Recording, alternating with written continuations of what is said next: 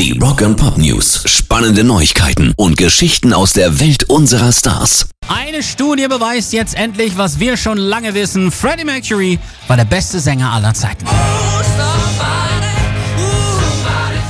Forscher haben herausgefunden, dass ein physikalisches Phänomen bei ihm stattgefunden hat, nämlich Subharmonik. Zu beobachten sonst in extremerer Form beim tuvinischen Kehlkopfgesang. Kein Scherz, bei dem nicht nur die Stimmlippen vibrieren, sondern auch die sogenannte Ventrikelfalte, die normalerweise nicht zum Sprechen oder klassischen Gesang verwendet wird. Auffällig ist demnach auch das unregelmäßige Vibrato.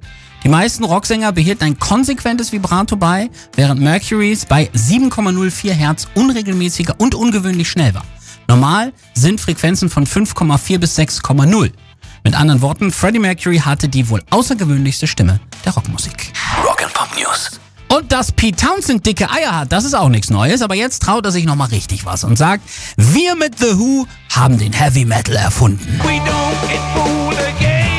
Mit Live and Leads haben wir damals den Heavy Metal erfunden. Andere Bands haben uns dann kopiert, sagt er vor allem Led Zeppelin.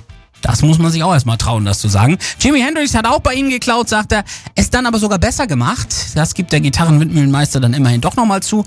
Und äh, wer am meisten ihren Sound stibitzt hat, das wären ja Cream rund um Eric Clapton gewesen. Also Selbstbewusstsein hat einen Namen, er lautet Pete Townsend. Pairs Rock and Pop News.